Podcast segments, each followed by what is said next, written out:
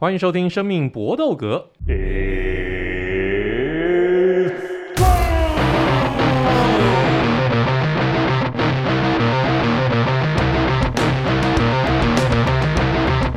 们的 Podcast 专注在 UFC 和 MMA 综合格斗上面，其他的东西我们有空一定会说的。那也请大家拭目以待，我们还是继续在调整最佳的配方，就像是调和式威士忌。一定要找到最佳的一个配方，才有办法问世。必须要这个 master 有办法把味道都调得一模一样。因为大家都知道，调和式威士忌他们的一个精髓就是你必须要从不同的一个酒厂收购来的这个酒，你到最后调出来的东西都要一模一样，一模模一样一样。那你要把 A B C D E 品牌的这个酒呢，全部买回来以后。要按照比例来调和，那个真的很不简单。每一次这个收购回来的东西可能水准不大一样，所以真的很难。来，我们今天的好朋友仍然是 Eric 跟 Vince。来，Vince 打个招呼。嗨，大家好，我是 Vince。请问我们哎，听说你最近写文章啊，还卖钱呢？就是就是有稍微帮某些人带一下笔。然后写个专栏这样子，然后就是卖一下钱这样子，对，赚一下外快了，不然现在市场太烂了，对不对？就跟那个 UFC 某些量级青黄不接的状况一样，就是只有干而已这样。不过你这个钱收的还还挺贵的啊。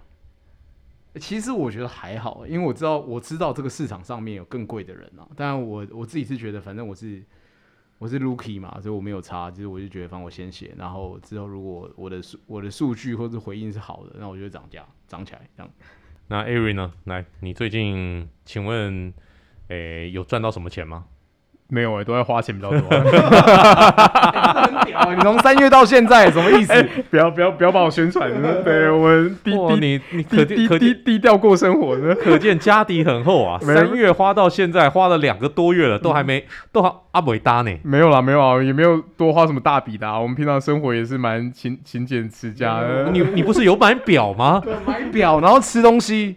然后喝酒，你要你我我我要讲句实在话，我觉得我们这三个人最常揪大家吃东西的人，就是 Eric，没有之一。就是 Eric 是美食家，就是如果有机会做一集，我们可能粉丝有敲碗去做他个人的节目的时候，我们就大家大家都知道 Eric 是美食家，所以最常揪大家吃美食的就是他。你要知道美食都是所费不貲啊，就是他还可以这样子，我哇塞了不起！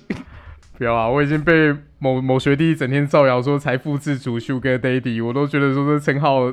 听听起来有点心虚诶，我们就平常过生活而已，善善假郎，善假郎。哇，平常过生活能够这个老是这个揪大家去吃黑武士，那个很不简单呐、啊。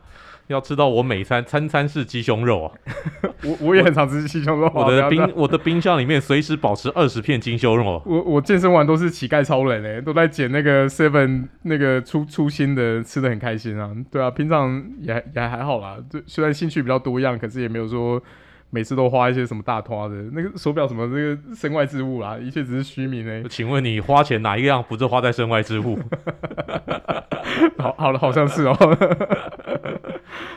好，我们下一次等到那个 Ari 呢，他如果找到新工作的时候，我们就来做一这个 Ari 老师的特别专辑，好不好？请我们的这个好朋友们、粉丝们赶快敲碗，也祝这个 Ari 早日找到下一份工作。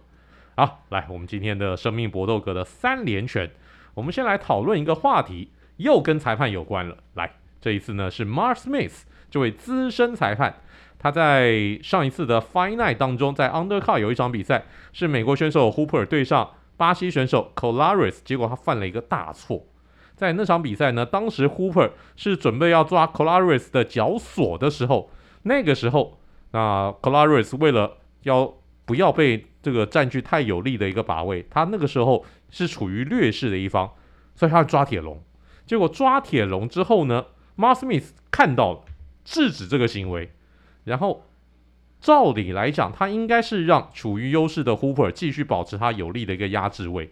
结果呢，他居然叫这两个人来分开站起来，重打。重打。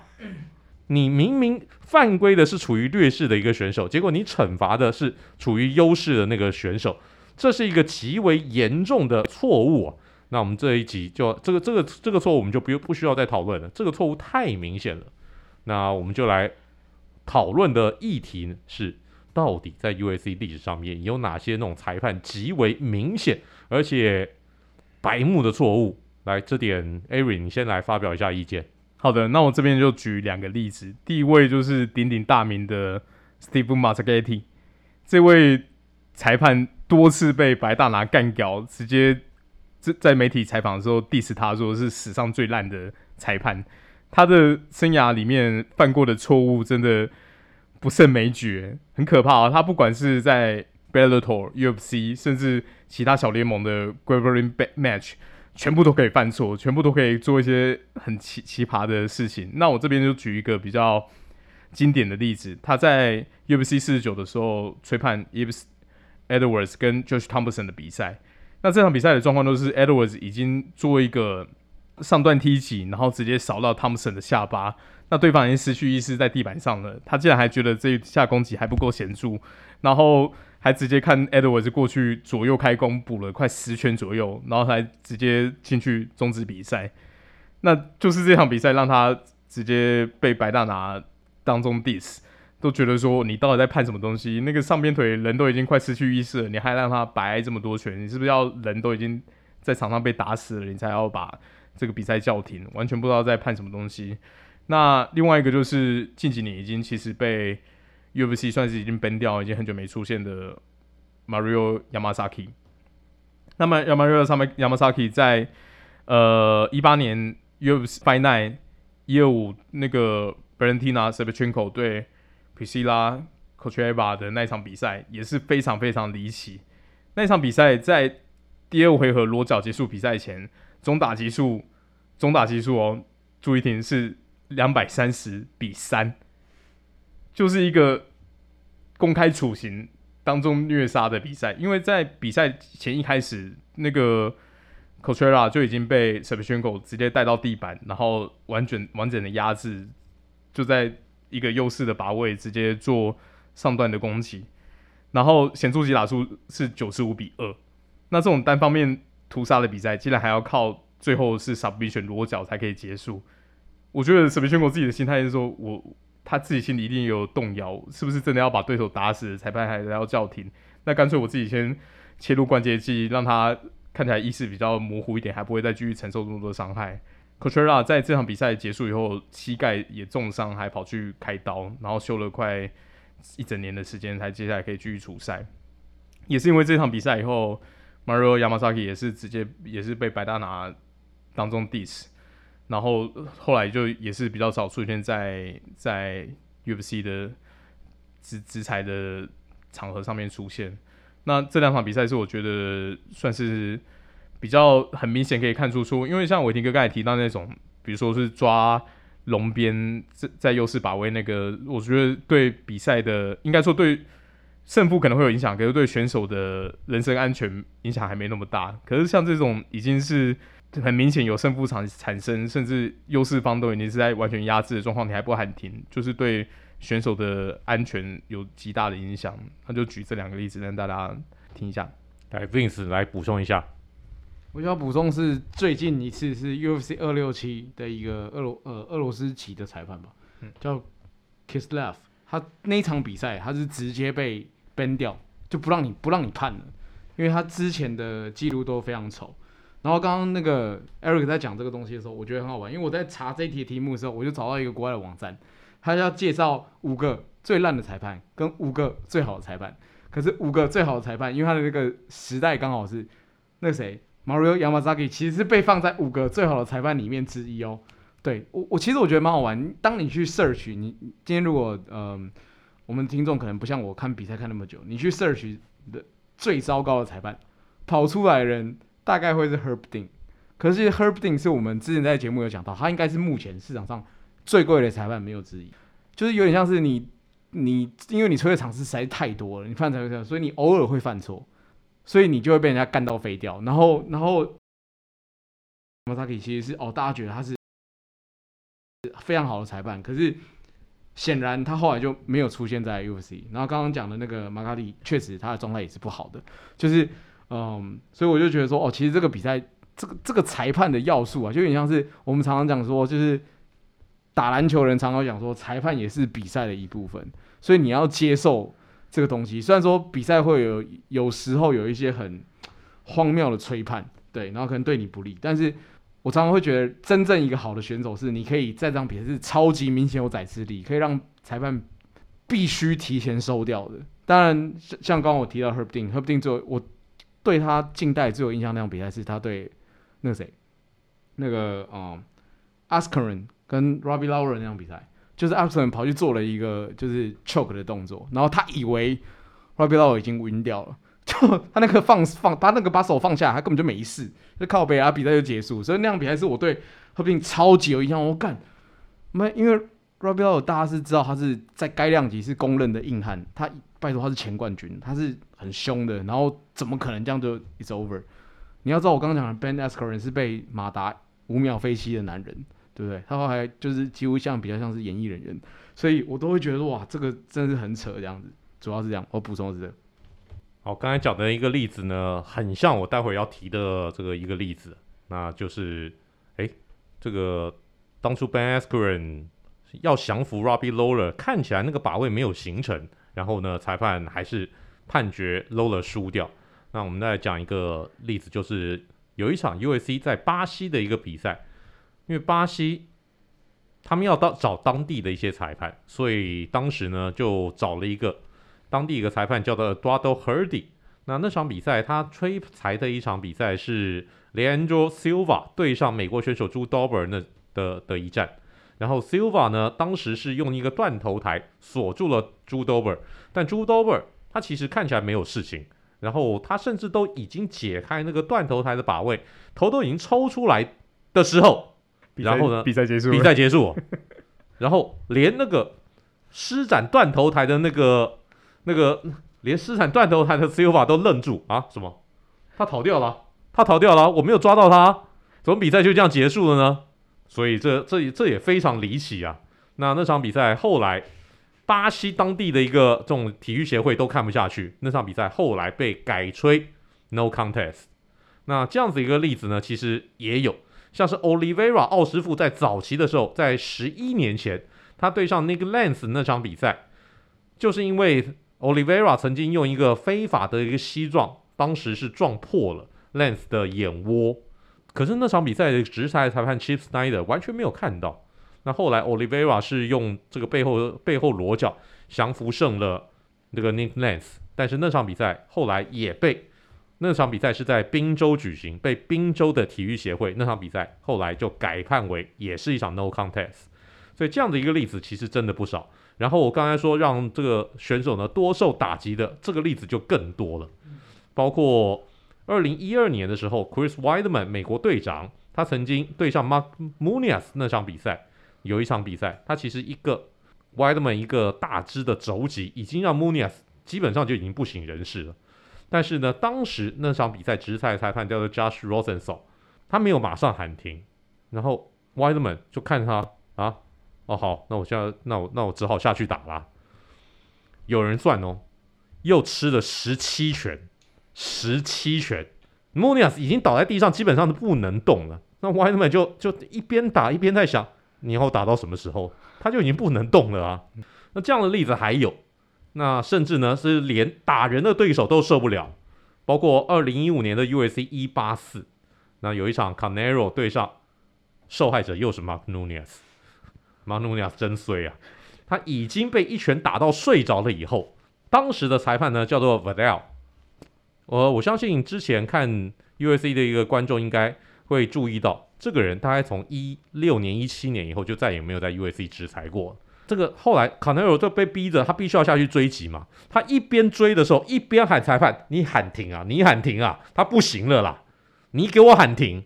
就 Valel 让 Munoz 再多挨了十秒钟的拳，十秒钟大家想想看，起码是五拳以上，真的是让对手都受到多余的这个击打。还有一场比赛是 May Brown 这位有名的烂账王，他曾经在零九年的一场比赛面对 PCL 这位选这位对手，然后呢，他也是击倒以后，裁判那个时候的裁判呢是 Eve Lavin 这位鼎鼎大名的一个裁判，然后 May Brown 也是在地面追击的时候，他也是大喊裁判，你喊停，我的对手已经不行了，你为什么还要让他接受多余的打击？连在打人占上风的一个选手都看不下去，所以裁判有些时候会犯这样的一个错误。然后 Eve Lavin，我觉得他之所以还能够在 UFC 继续执裁，是因为他承认错误，他事后承认说对不起，我真的犯了错，我不应该让已经倒地的一个选手接受多余的打击。这点我相信是作为一个裁判必须要做到的。任何运动的裁判都一样，你犯了错，就像选手会失误一样，你犯了错，你事后就是承认。所以有选手们也可以接受裁判犯错，因为他们都知道犯错是人的天性，没有人会百分之百的正确。但是你犯了错以后，你要知错能改，你要勇于接受。有些裁判之所以不受欢迎，就是因为他们犯了错以后永不承认。这点有点像那个某市长一样，勇于认错，绝不改过。所以我，我我我我觉得啊，我们讲那个裁判犯的错，我相信大家，如果你是各个运动的一个这种运动迷的话，一定都可以举出一大堆的例子。但我们就希望，因为有一般的一个运动，你犯了错，可能影响的是一场比赛的胜负；但是综合格斗，你影响的可能是这个选手未来的生命安全，或者他的职业生涯。所以，格但要当那个格斗的裁判呢、啊？尤其必须要特别小心，因为你手上掌管的不只是一场比赛的胜负，你可能掌管是更多的东西。这个就是我们今天三连拳的第一拳。好，我们第二拳要谈到 Anderson Silva 这位伟大的蜘蛛，四十七岁的高龄了，结果他现在要把他的重点摆到拳击赛去。他跟三十五岁的 Bruno Machado 打了一场拳击的表演赛，这基本上是一场示范赛了。但是呢，Anderson Silva 面对小他十二岁、小他一轮的 Machado，还是能够一拳撂倒 Machado，而且那一次是 Machado 犯了一个严重的错误，他跑去跟 Anderson Silva 换拳，他没有控制距离，就就被 Anderson Silva 一阵乱拳，啪，最后一个右勾拳打得 Machado 就就就倒地了。四十七岁呢，还能够有这样子一个水准，虽然说那个无耻的网红 Jack Paul 跑出来 diss Anderson Silva。那我我我希望，我希望 Jake Paul 真的，你有种的话，你真的跟 Anderson Silva 来打一场。我希望 Anderson Silva 打爆 Jake Paul 那张丑脸。后来呢，这场比赛结束之后呢，这个 Conor McGregor 也马上在社群媒体上面来来来蹭声量，说这个 Anderson Silva 仍然是 MMA 界历史上面第一名，排名第一名的 GOAT，连嘴炮都不敢排在 Anderson Silva 的前面。那嘴炮后来就说，那第二名当然是我，第三名才轮到 GSP，但是呢，他是 distance distance 跟我差很远啊，跟前两名差很远的第三名。来来来来来，Vince，你觉得嘴炮这样子 diss 其他的人有道理吗？但是我们不得不承认，连嘴炮都认为 Anderson Silva 真的是 GOAT，你有你你这样觉得吗？我记得我们有一起在讲 UFC 的 GOAT 嘛，我记得那个时候我提了，我我心目中 GOAT 其实是嘴炮。然后记得伟霆哥讲的就是 Alden Silva，我我我我回去看这场比赛，我是真的觉得哦，就是当然那个他的对手有失误，可是其实你仔细去看他，他的动态视力，他的摇闪，他还是做的非常非常好。因为对方也，我觉得对方不是白痴，所以对方也知道说，就是啊，你可能年纪已到，你的身体反应可能没有我好，你没有我耐打，可是这个这个决策下面的结果是 Alden Silva 赢，所以我就觉得哦。这场比赛是真的很明显，让我感觉到就是哦，他的竞技水准就是刚刚伟霆哥讲了，跟 Jack Paul，我是希望他们不要用拳击规则来一场啊，我是希望他们用 MMA 规则来一场，MMA 规则我保证一回合之内一定会结束，就是这根本就是差太多了，而且我我记得我们在讨讨论 GOAT 那场比赛之后，就是伟霆哥讲完之后，我回去翻，因为我我我最有印象是伟霆哥那时候讲说，你要知道 Anderson Silva 呃。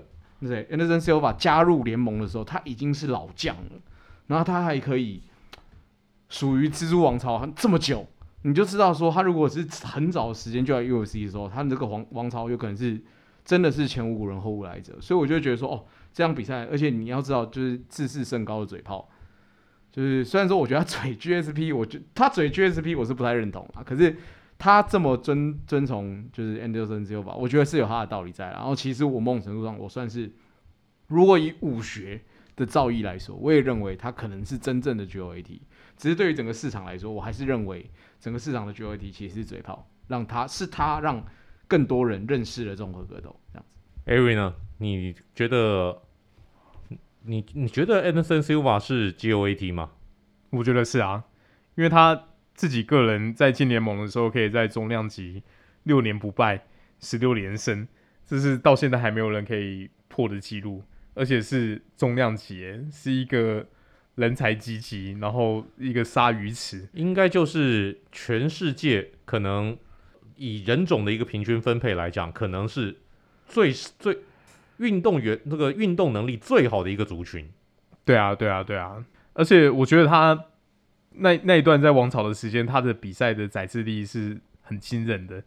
就就算是跟秋松的一番战可以打到逆风，可是最后他在比赛中的调试能力还有及时的反应，还是可以让他展现出他平常比较少见的技巧。你就觉得说，哇，这个人这个选手的底蕴。实在是深到很难想象呢。所以他那段王朝的时间是呃，Anderson Silva 二十九岁到三十五岁的时候。二二十九岁，说实在，以格斗圈来说，真的是比较比较晚期，跟其他运动比起来，没有没有这么巅峰了。而且而且他同时期在重量级的好手很多诶，Chris Weidman、Luke Rockhold，然后 Michael Bisping，全部都是。当打之年啊，那时候的重量级的人才非常非常多诶，那还可以达到那种程度，你就我就觉得真的是以现在的角度来看，我觉得很很难想象啊，因为那时候的说实在，那时候 UFC 最最常排主秀的量级就是中量级跟次重量级的，次重就是看看 GSP 啊，还有 BJ Pen 嘛，还有 Mayhew 斯那一群，那那中量级真的就是看他那个年代。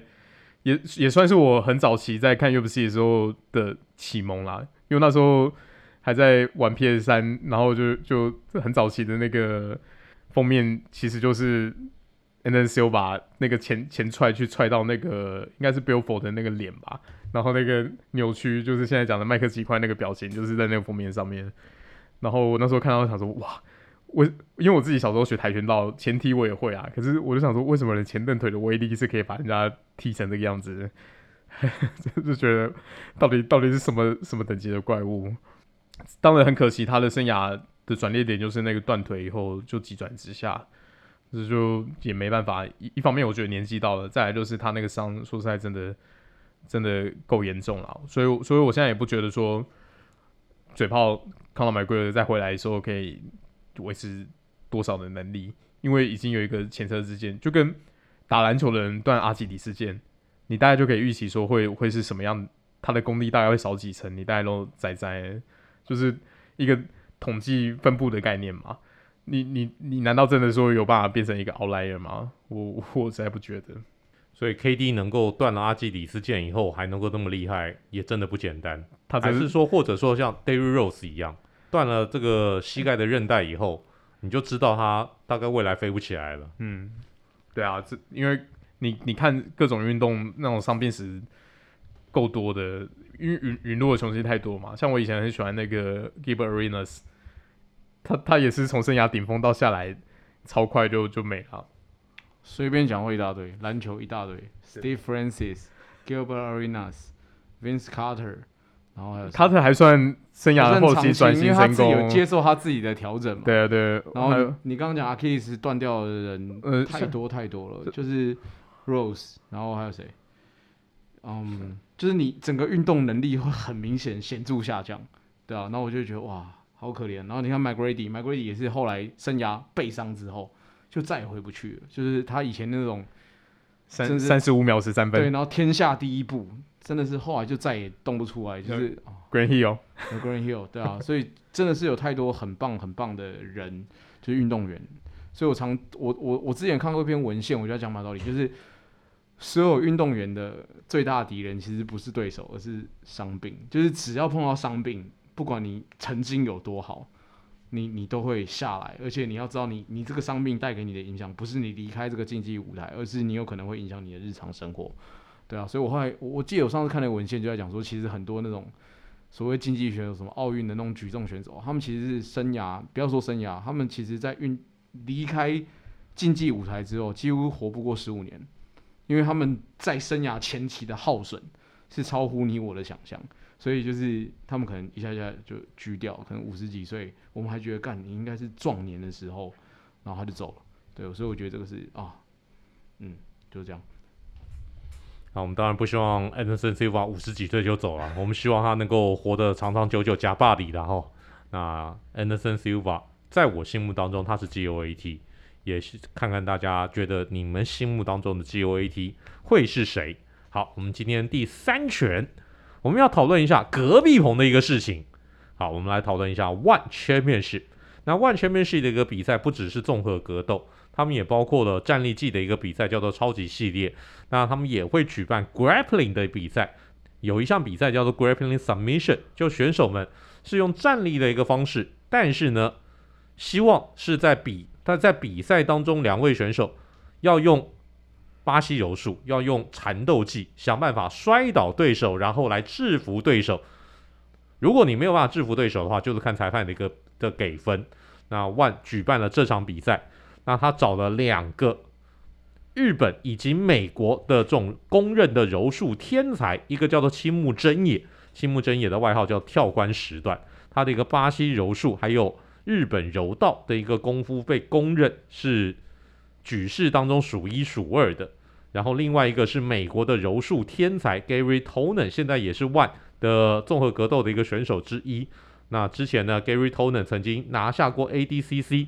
比赛的一个亚军，还曾经拿下过世界巴西柔术锦标赛的世界冠军，那也被认为是一个巴西柔术的武痴级的人物。但他们两个对手是谁呢？其实 ONE 也真的很有心，选这两位柔术日美的柔术天才来对上美国的十九岁双胞胎，就是在分别举行比赛，叫做 Rotolo 兄弟。这两个人都才十九岁而已哦，因为是孪生兄弟。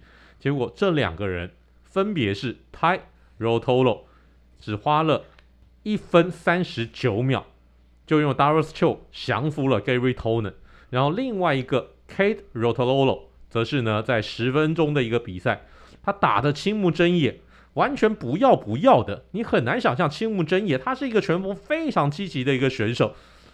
他在如如果你有看过他综合格斗的一个比赛的话，你就知道青木真也随时在找降服对手的一个把位。但那场比赛他被 Kade 搞的，他整场比赛打得极为消极，消极到什么？裁判最最后给出了黄牌。你再打得不积极一点的话，哎，我判你输哦。而且那张黄牌让青木真也他就损失了很多的出场费。结果这两位十九岁的巴西柔术天才。居然在 Grappling 的一个比赛，分别打败了日本以及美国的前一代的柔术天才。我们来介绍一下 Roto Lo 这对天才兄弟，他们未来也会转战到 MMA 界。来，我们来介绍一下这这对天才孪生兄弟给大家认识。来，Ari，你先讲。好的，那这两位兄弟，呃，其实是在夏威夷出生，然后在美国加州成长长大的。那他们自己个人的父亲就是。其实就是对于这种柔术的缠斗技巧非常狂热的一个选手，所以在这两位双胞胎还三岁的时候，就让他们来练习柔术。其实以台湾角度来看，我是不是有点虐童啊？还蛮蛮惊人的，三岁诶，台湾的朋小朋友三岁在干嘛呢？就三岁可能在玩溜滑梯。对啊，就 完全没办法想象。那他。他们的这两个两位兄弟，其实，在那时那个时期启蒙时期，就被人家看出说，的确在柔术这方面有很大的天分。很快就一路打打打，甚至就是跟超你那些选选选手在比拼。那他这两位兄弟兄弟在十八岁的时候，就各自拿都拿到了巴西柔术的黑带。所以他他们这两位兄弟其实的。柔术的造诣很深以外，他们在其他的运动，因为毕竟是在加州长大，那像比如说滑板啊、冲浪这类型的极限运动，他们也都相当的热衷，也看得出来说他们自己的身体素质在这这些极限运动上面都还可以有很好的发挥。那刚才伟霆哥提到的这两场比赛，我在因为万德官网也是花很多心思在 promote 这两位兄弟，所以这两两两位的 g r a p p l i n match 是在官网可以。直直接收看，水管上面可以直接看。对对对，是 VOD，而且正版来源，大家听众真的有要去看一下，你就看得出来说，你你首先第一印象会怀疑说，这真的是十九岁的人的体格吗？因为这两位兄弟不管是臂展还是整体的那个身体的宽度跟厚度，都很不像十九岁的人。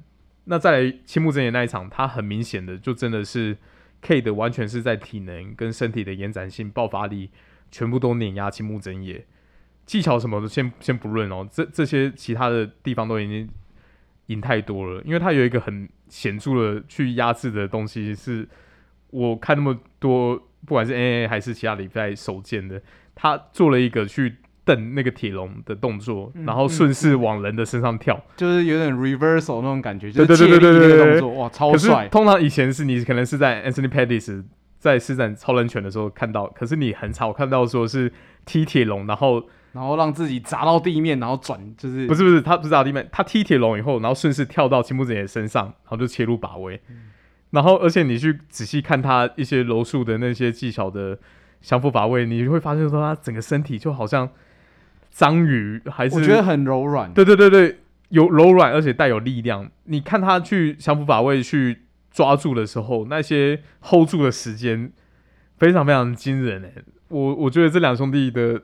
的身体素质是是我一个非常非常惊讶的地方，尤其是 K 的打打青木泽也那一场，嗯、大家有兴趣一定要找来看一下，嗯、你会很惊讶说哇，没没想到 Grappling 比赛可以精彩到这种程度。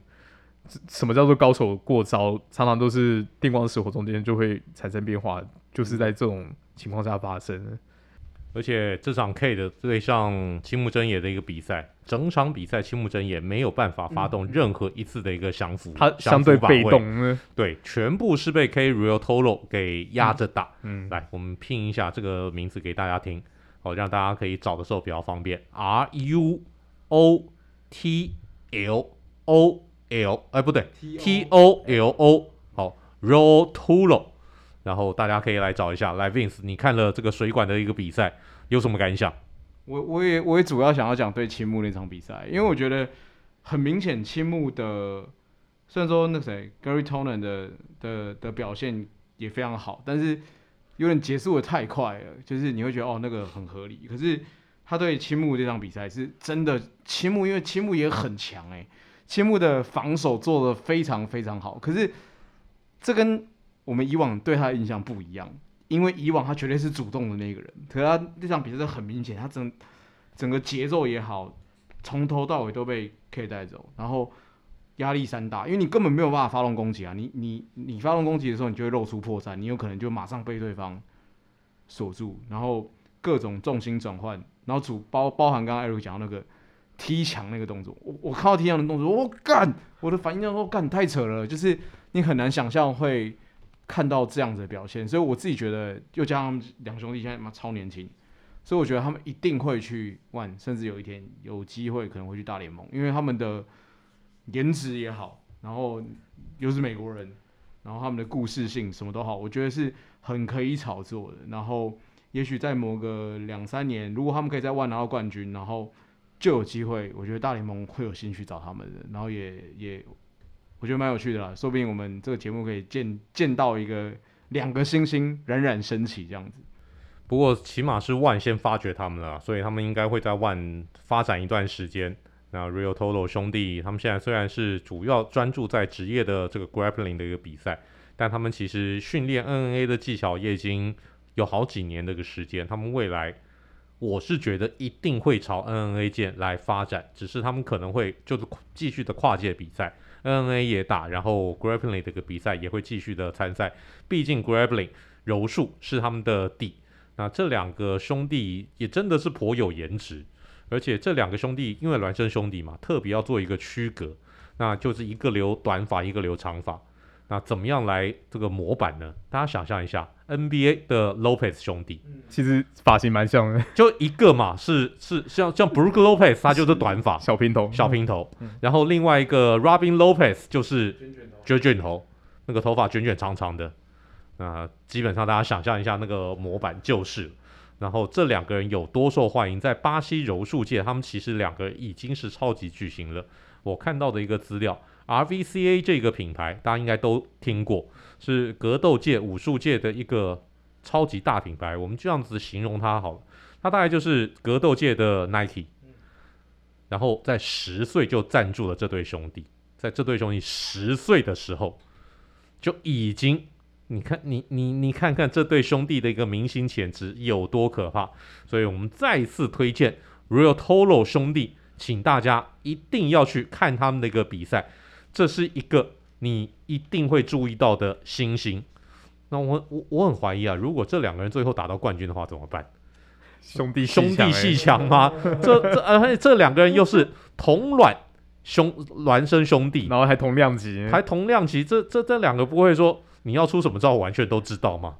哦，我要出什么招，你也都完全知道，这怎么分出胜负呢？这非常非常的有趣。好，这个就是我们今天的生命搏斗格三连拳。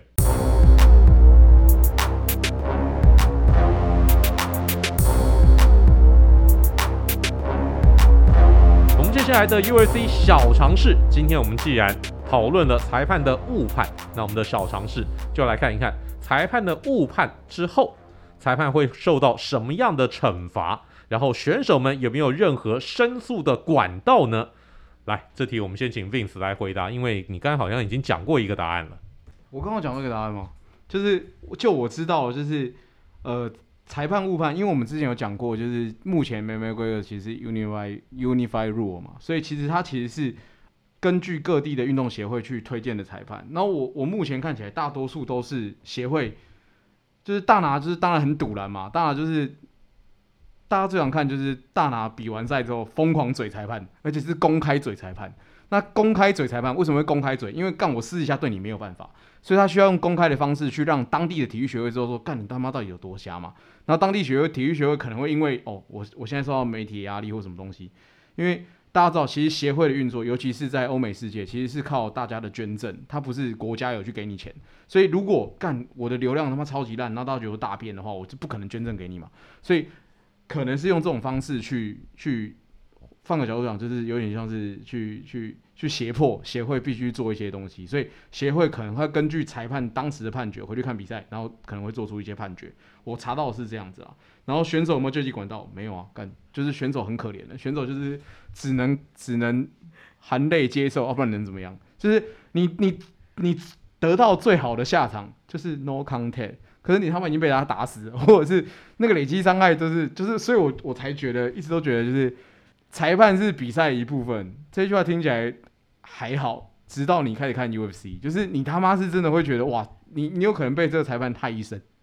因为就像刚刚伟霆哥讲的，就是影响到可能是你的生涯或是生命，就是不是篮球误判一个球而已，是你就在那边躺在地上干还被他打，怎么受得了？所以我，查到资料是这样啊。看 Eric 有没有其他补充？好，那关于这个题目，呃，误判是不会受到惩处，会可能会直接被贬掉。像刚才 Vince 讲的 Kislev UFC 二六七，他是少数就是当场这个 event 就没让他吹完，因为本来他。那场比赛结束以后，main event 还是他，他就直接拔掉了。那比如说像历年来被贬掉的裁判，像我刚才讲的那个经典，呃，Steve Mazzagatti 早就被 U C 永贬了。然后 Mario Yamazaki 也是啊，也是超久没出现。UFC 其实官方现在越来越强势，还是有这些权利的。那你说选手有没有申诉管道？我也是没有查到什么申诉管道，大部分都是可能。利用媒体或者是其他的方式会稍微出来靠北一下，可是你有没有什么官方的？说实在我，我我没有查到。答案的确就是没有，真的就是没有。所以选手们这是极为不平衡的天平两端，就是乖乖吞了。没错，真的选，所以这真的是个 her business 啊！这个选手们就算被冤枉了，也没有这个跟大人喊冤的地方，真的可怜。所以大家考虑一下，你练格斗的话，就千万不要比赛。我们的那个练个强身健体就好了，拿出去那个吓吓外面的坏人，然后骗骗美眉就可以了，好不好？那这个就是我们今天的 UFC 小尝试。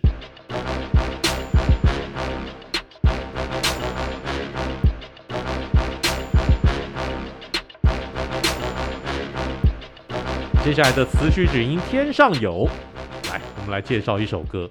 这首歌纯粹是我在这个找题目的时候，赫然发现，哎，居然有人用他的歌啊那就是呢前重量级的选手 Roy Nelson，这个人外号叫做 Big Country，但是他不是选用乐团 Big Country 的歌曲，而是他选用了一个非常知名的搞笑艺人，这个人叫做 Weird，就是怪古怪的意思，Weird L Yankovich 他所唱的一首歌叫做 Fat。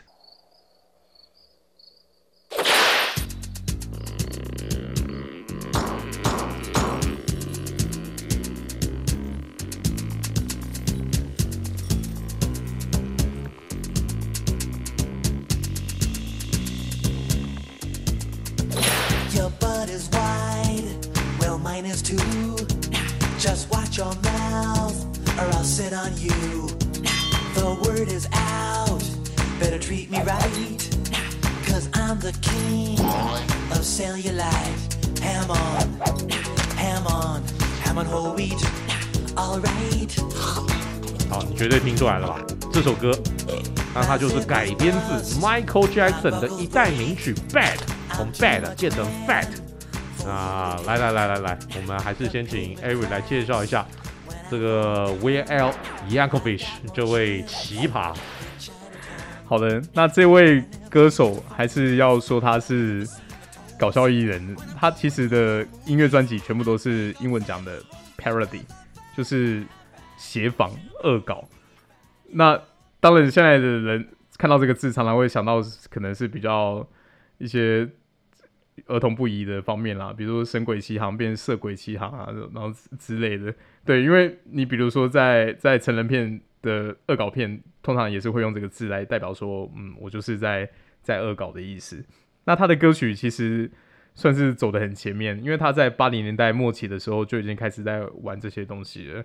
那很常翻玩的就是当代知名的歌手的当红单曲，然后他会找一些比较谐音的单字去替换掉歌名，像比如说伟霆刚才提到 Fat 就是 Bad，那他之前最这一次这首歌之前同样是翻唱 Michael Jackson 单曲，就是 Beat It 变成 Eat It，就是都是用一些很简单的谐音的方式在在做恶搞。其其实其实我觉得这种改歌的模式，台台湾的也很很流行在玩啊。我记得我我我大学时期有一个有一个 PTT 上面的网友叫今今晚打老虎，今今今晚打老虎，今夜打老虎。他那时候就就也是在网上改歌词，而且改的非常好笑。他那时候有一个你的背包变成你的什么什么包。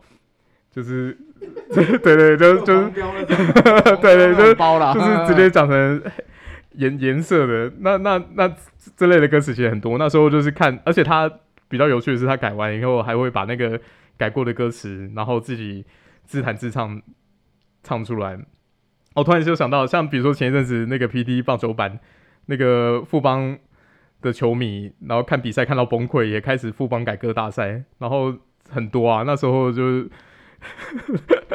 就就是改很多，比如像，因为他们说现在那个总教练长得像庾澄庆嘛，然后就改改改，比如说春泥啊，还有还有海啸啊，然后歌词都都超有趣。那像这种创意，其实，在还没有网络时代之前，Will L 就是在玩这种东西，而且他很屌的是，他可以玩到出专辑，然后还可以玩到得格莱美奖，因为格莱美奖里面有一个项目，其实是叫 Comedy Album。那那通常会得 Comedy Album 其实是，比如说像脱口秀艺人录的那个脱口秀专辑，它是一个 event 的录音，然后去去得这个奖。可是它是纯音乐，然后又符合这个恶搞搞笑的性质，然后来得这个奖。那讲回来，这个这个单曲就是它是他第五张录音室专辑里面的单单曲，然后是一九八八年出版的。他这张专辑其实连封面。就已经开始在恶搞 Michael Jackson，他就是模仿他那时候的穿的那个皮衣，而且非常屌的是，他不是单纯就是我就是硬弄，我就恶搞，他有拿到 Michael Jackson 的 approval，而且 Michael Jackson 自己个人是蛮欣赏他的，他从他第一次翻唱以后就觉得这个人超有趣，然后他这这次单曲做出来以后，然后出或者他 approval 生生出来专辑，Michael Jackson 自己还自掏腰包买了好几张去送自己的亲朋好友，代表说嗯。超好玩的，没想到有人可以把我的歌改成这种样子。如果呃 Roy Nixon 会用这首歌也一点都不意外，因为他大概算是 UFC 重量级有史以来可能体脂肪数一数二高的选手。你很少少看到一个重量级选手是完全没有曲线的，你完全看不到肌肉线条在哪边，而且那个啤酒肚，那个 day pass 真的 size 超级超级惊人。Roy Nelson，大家应该这个赶快去搜寻一下他的一个图片，基本上就是你家菜市场门口那个卖卖猪肉那个，对那个那个那个人的样子，对对对对对，真的真的完全就是你脑海中印象的猪肉龙的形象。他那个肚子是可以把那个腰带整个盖住，你看不到那个短裤的松紧带在哪边的的等级。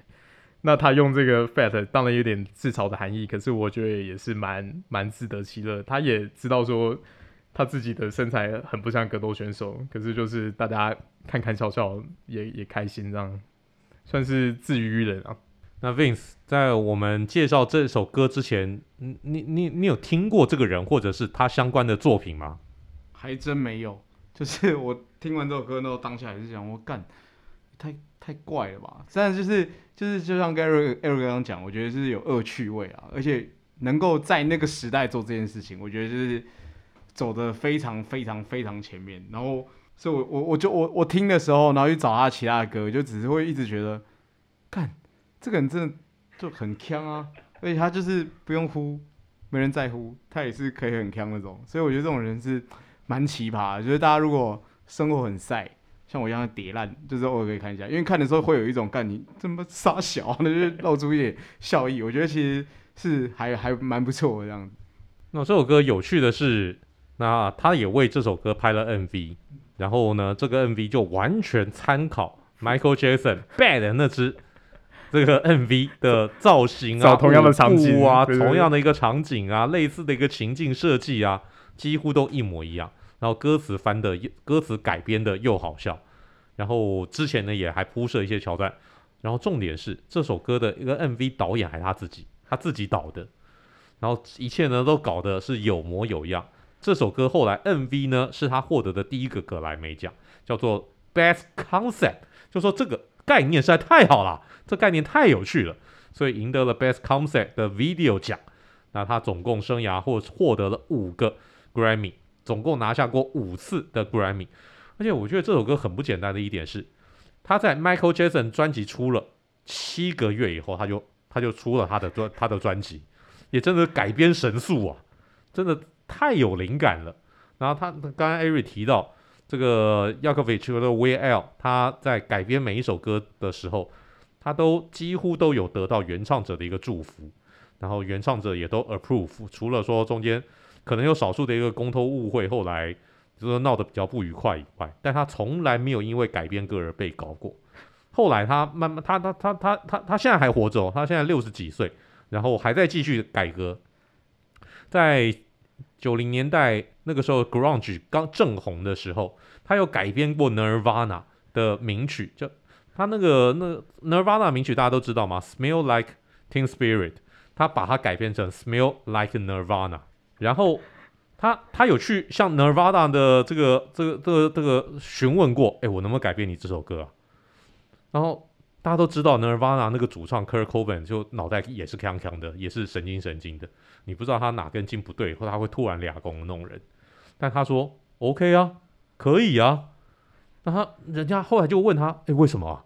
你不觉得这个这你你你们是这么严肃的一个团，这么悲伤的一个团，你被这种人这种小丑？给改编你的歌，你不觉得很很不搭嘎吗？他说没有啊，被他改编表示我们真的成功了，因为他是改编成功的人的歌啊。那被他改编表示我们也是个咖啊，那个就相当不简单了。那他改编的歌真的不计其数，我这强烈建议大家去找这个 WEAR L Yankovic 的歌来笑一笑。不管是 Fat 啦，Eat It 啊，或者他还有很很很很多啦，像是他改编过八零年代的名曲 Tony Braxton Mickey 改编成 Ricky 啊，还有那个 I Love Rock and Roll 被他改编成 I Love Rocky 那个 I Love Rocky Roll 啊，很多很多的一个名曲真的都很好笑，这强烈建议大家去找一下 Weird Al Yankovic 的作品。那 Roy Nelson 的比赛其实也蛮好玩的，大家也可以看一看 Roy Nelson 他的一些经典的一个比赛。你很难想象他这样子的人是一个格斗选手。然后对手如果真的被他一拳敲昏的话，那个有多欧？他真的是有那种一拳超人的能力的啊！所以大家好，我们这一集介绍 Will L. Yankovic 跟 Roy Nelson 这两位的这两位知名人士给大家知道一下，这个就是我们今天的生命搏斗格。也希望大家喜欢我们这一期的节目。那我们到了说再见的时候了，来，Eric，See you next time，Vince，大家拜拜，Good fight and a good night。